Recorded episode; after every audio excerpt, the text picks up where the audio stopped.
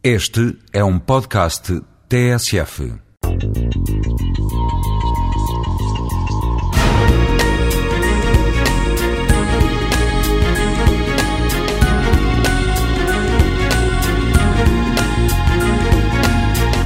Tenho um amigo dos tempos em que trabalhava na internet que há dois, três anos decidiu deixar Lisboa e foi viver para a praia. Uh, encontrei no outro dia e quis saber o que é que andava a fazer.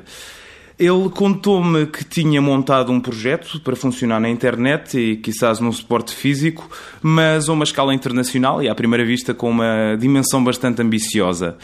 Claro que fiquei com o pulga atrás da orelha, quer dizer, como é que a partir da sua casa na praia estaria a gerir todas as operações, como teria encontrado a sua equipa de técnicos, designers, programadores, editores, tradutores, enfim, como estaria aquilo tudo a funcionar.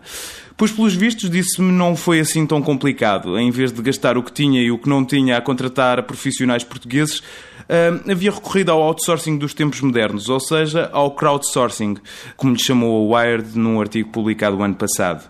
Por outras palavras, através da publicação de anúncios em sites específicos, tinha desafiado profissionais e entusiastas de todo o mundo a participarem no seu projeto, e isto, claro, a preços tremendamente mais modestos do que os do seu mercado. Obviamente, achei tudo isto curioso, uh, mas pelo que consta, o sistema está de facto na moda. É inclusivamente já uma ferramenta de, de recurso de grandes laboratórios, centros de investigação, bancos de imagem ou de vídeo e mesmo empresas de jogos, como por exemplo a Lego.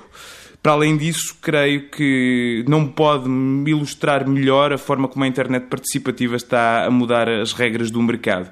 E aqui até já falo por mim, que enquanto microestrutura independente, me vejo várias vezes levado a alimentar este mesmo jogo. Para dar um exemplo, quando o orçamento de um projeto é baixo e as imagens de arquivo são essenciais, recorro normalmente a um banco de imagens construída à base de crowdsourcing. Uh, estou a falar, neste caso, do iStock Photo.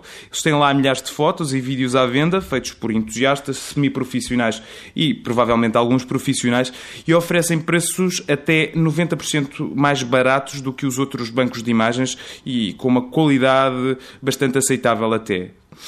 Tudo isto é um bocadinho perverso. A questão é que, se por um lado, ao comprar a lista, a quebrar as margens ao trabalhos profissionais e mesmo aos meus futuros projetos, por outro, estou-me a servir de um recurso que, caso não existisse, talvez tivesse impossibilitado mesmo a realização do meu trabalho. Enfim, o que acontece é que a economia muda, vai mudando, mas a fatura dos almoços acaba sempre por chegar.